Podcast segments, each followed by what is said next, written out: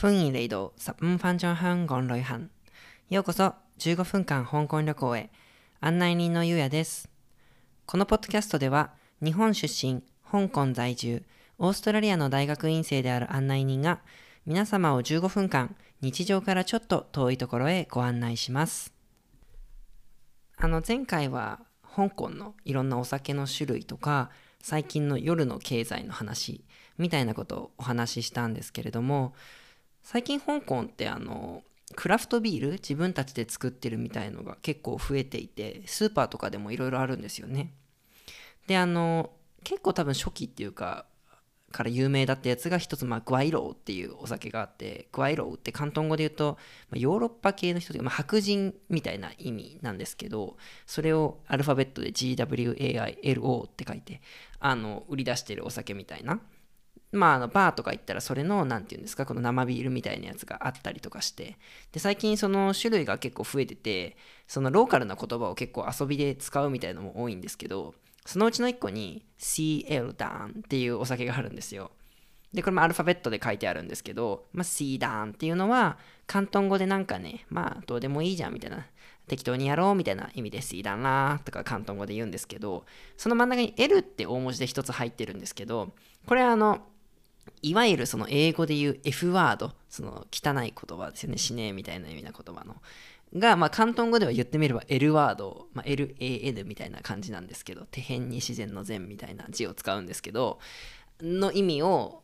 その当ててるっていうかなんかまあ日本語で言うちょっとクソみたいなクソうめえなみたいな感じの表現になるときに使うやつなんだけどなんだろう一応放送禁止用語だからまあ広東語では大文字の L ってなってるんですよねまあ、たまになんか香港のメディアとかでその書かれているもので大文字の L とかが出てきたら、まあ、それはそういう意味なんだっていうふうに理解してもらえればいいんですけど、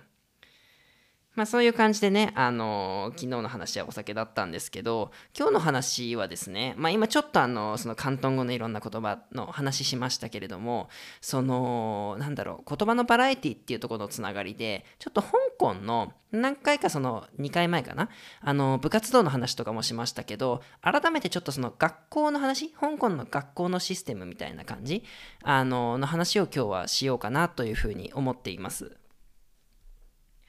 でまああのー、このね今今日できるだけいろんなステージでどんなんって話そうと思うんだけど結構香港に来た最初の時にショックを受けたのがあの大学あるじゃないですか。香港の大学の進学率が20%だっていうのを見たっていうか聞いたんですよあるところで。でも日本って大体80%ぐらい短大とか専門学校含めてなんですけどあの香港ってなんかイメージはすごい教育とかにも力を入れてるイメージだったから20%ってなんで？って思って。まあそういうところからちょっといろいろ香港の何て言うんだろう学校ってどんな感じなんだろうっていうのにも興味を持ったっていうのもまああるんで今日はそういう話をシェアしようかなって思ってます。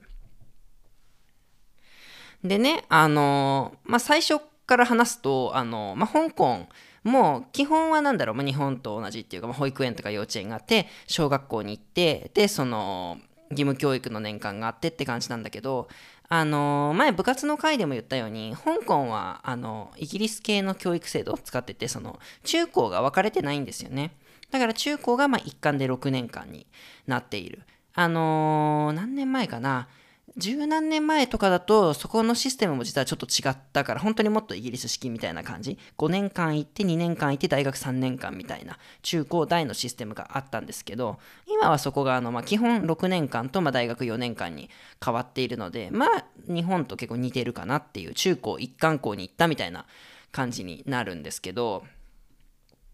そのねあのー、最初にまずあの幼稚園とかからまあちょっとなんか面白いことっていうか僕がへえって思ったことをそれぞれね今日は紹介しようと思うんですけどまああの幼稚園も本当にいろいろあるんですよ。で香港ってあの、まあ、日本でも幼稚園だとそうだけどその小中も含めて結構宗教に関係がある学校って多いんですよねカトリック系ですとかプロテスタントですとか、まあ、仏教系ですとかであの教会が一緒にあるところとかもまあ多いんですよね。であの幼稚園とか小学校だと半日制とかを取ってたとこ小学校は今少ないのかな？あってどういうことかっていうと同じその学校というか校舎でも午前に行く子8時から12時とかと午後に行く子でその分かれているみたいな、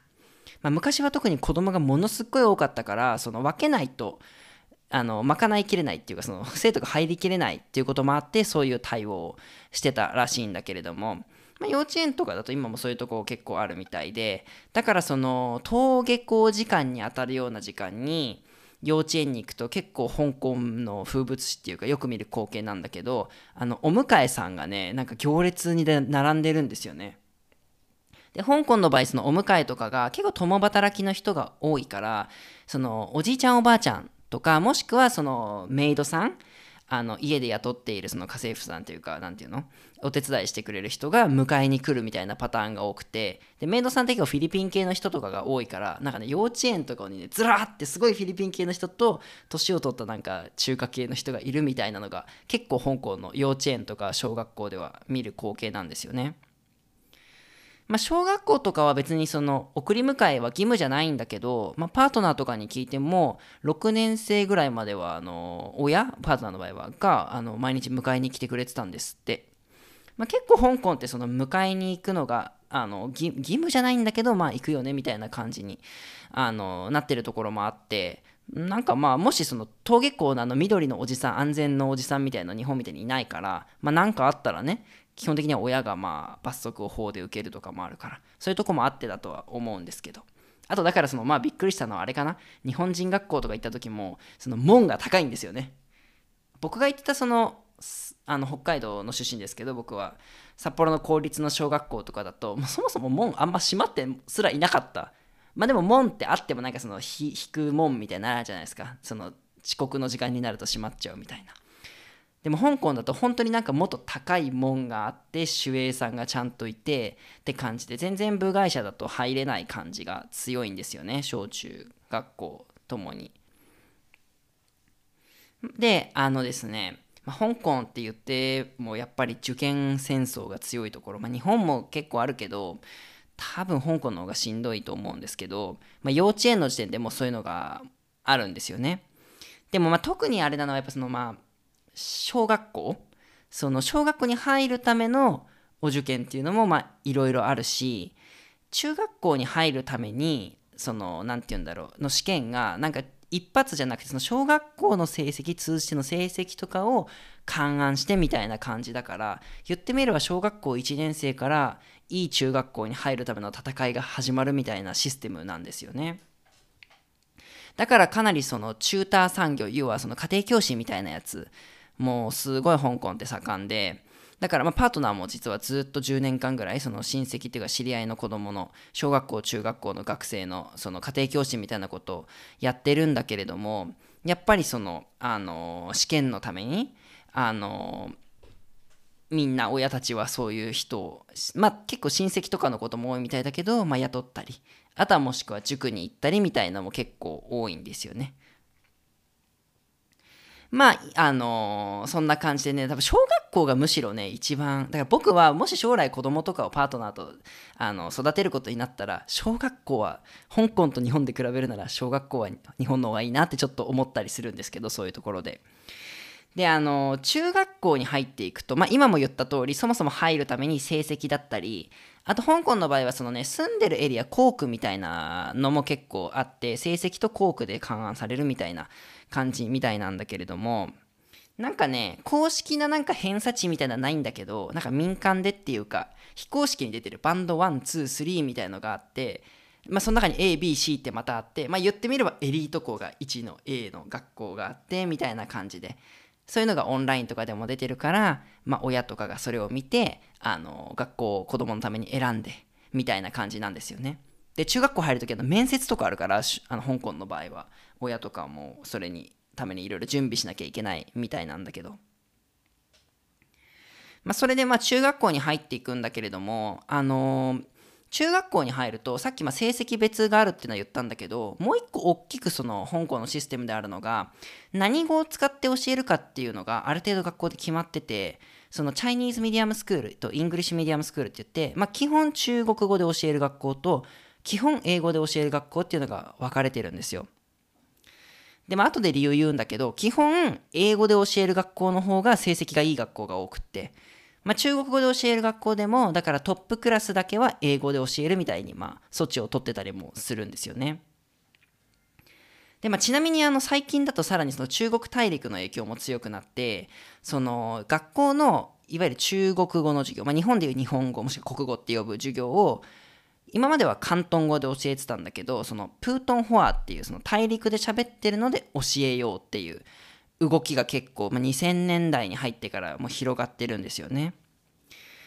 で、まあ、特に中国大陸からの移民の子供とかも多いからそういうのも結構影響はあると思うんだけど、まあ、今んとこ強制ではないから学校が自分で選ぶんだけど特にその小学校が実はそれをかなり取り入れてて今も過半数僕が見たデータだデータだと7割ぐらいの小学校は中国語の授業をプートンフォアで教えているですよねだからあのニュースとかでたまにその小さい子供の広東語能力の低下みたいなのがニュースになってたりもするんですよ。まあそんな感じでね。でさらにま中学校に入ると英語でやったりとかもするからそれも学校によりけりなんだけれども。であの、まあ、さっきちょっと言ったようになんでじゃあ英語の学校の方が成績がいいのかって話につながるんだけれどもあの大学ですよね、まあ、大学受験は香港はあの今は DSE っていう、まあ、言ってみればなんか統一試験共通試験みたいのに似てるやつなんだけれどみんながその同じ試験を受けるんですよ。ただその試験も結構オーラルその会話とかがあったりあの面接みたいのもあったりなんかグループディスカッションとかもあったりするのでその辺は日本の試験とは全然違うんですけどまあそれを受けるとなんかね5段階評価みたいな例えばなんかね5星52つ星みたいになんか5はすごいめっちゃいいみたいなのもあるんだけどまあそれで何個いい評価を取れたかでえー、っと、なんていうのかな、希望の大学と学部出してたのの、まあ、入れる、その、なんていうの、割り当てがどんどん埋め込まれていくみたいなシステムなんですよ。なんですけど、この試験が全部英語なんですよ。だからつまり中国語で全部勉強してても英語その試験の役に立たないんですよね DSE の。で DSE 受けないと基本香港の大学には入れないのでだからその点で実はその中国語の学校っていうのかなで教える学校に入ってしまうとって変な言い方だけどるとその試験でいい成績を取るのはかなり実はハンディキャップになっちゃうんですよね。まあ、じゃあ全部英語で教えればいいだろうっていうかもしれないしもしくはじゃあ中国語でも試験やればいいだろうっていうかもしれないんだけど、まあ、その辺はきっとやっぱイギリスの植民地だった時代との兼ね合いとかといろいろ重なってると思うんですよね。で、まあ、あのー、大学の歴史とかもちょっとそれと重なってるから、ここから大学の話に入ると、まあ、香港って実は今、大学がすごい少ない。10個ないぐらいなんですよね。なんかそのね、専門学校って部類されるものを含めるともちろんもっとあるんだけれど、基本的には香港大学っていうのがまあ100年ぐらいから前からある一番その歴史のある学校。でもここがずっと英語教育を重視してて英語でやってたとかもちょっと DSE と関係あると思うんだけど、で、あと、香港中文大学っていう大学。まあ、ここはその中国語でもちょっと教えようみたいなところもあって、でもまだできて5、60年かな？そんなに経ってない。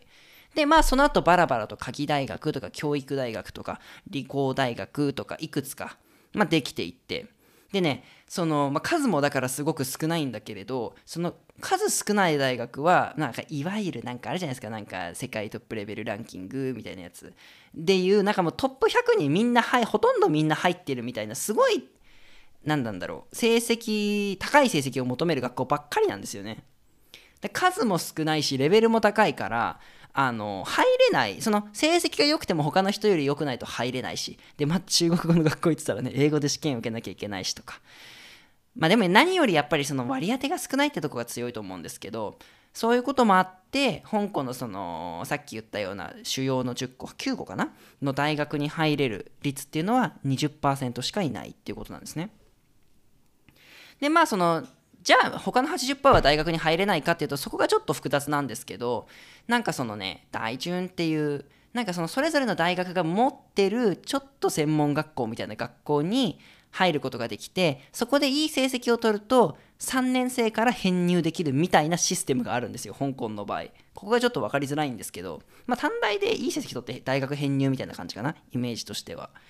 まあそれを取ってだから結局大学に行ける人とかもいるはいるんだけどまあそうなるとまた大学に入ってからも勉強勉強の日々が続いていくということですね。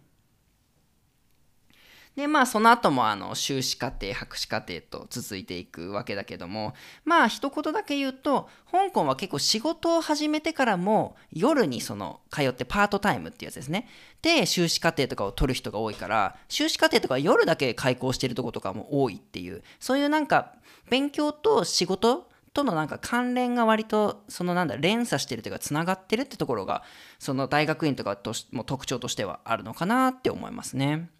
まあこの辺の話はまたいつかね大学院とかの話研究とかの回で話せたらいいかなって思ってますが今日はもう時間なのでこのぐらいにしたいと思います。カメラコン10ガムドーシーナバイバイ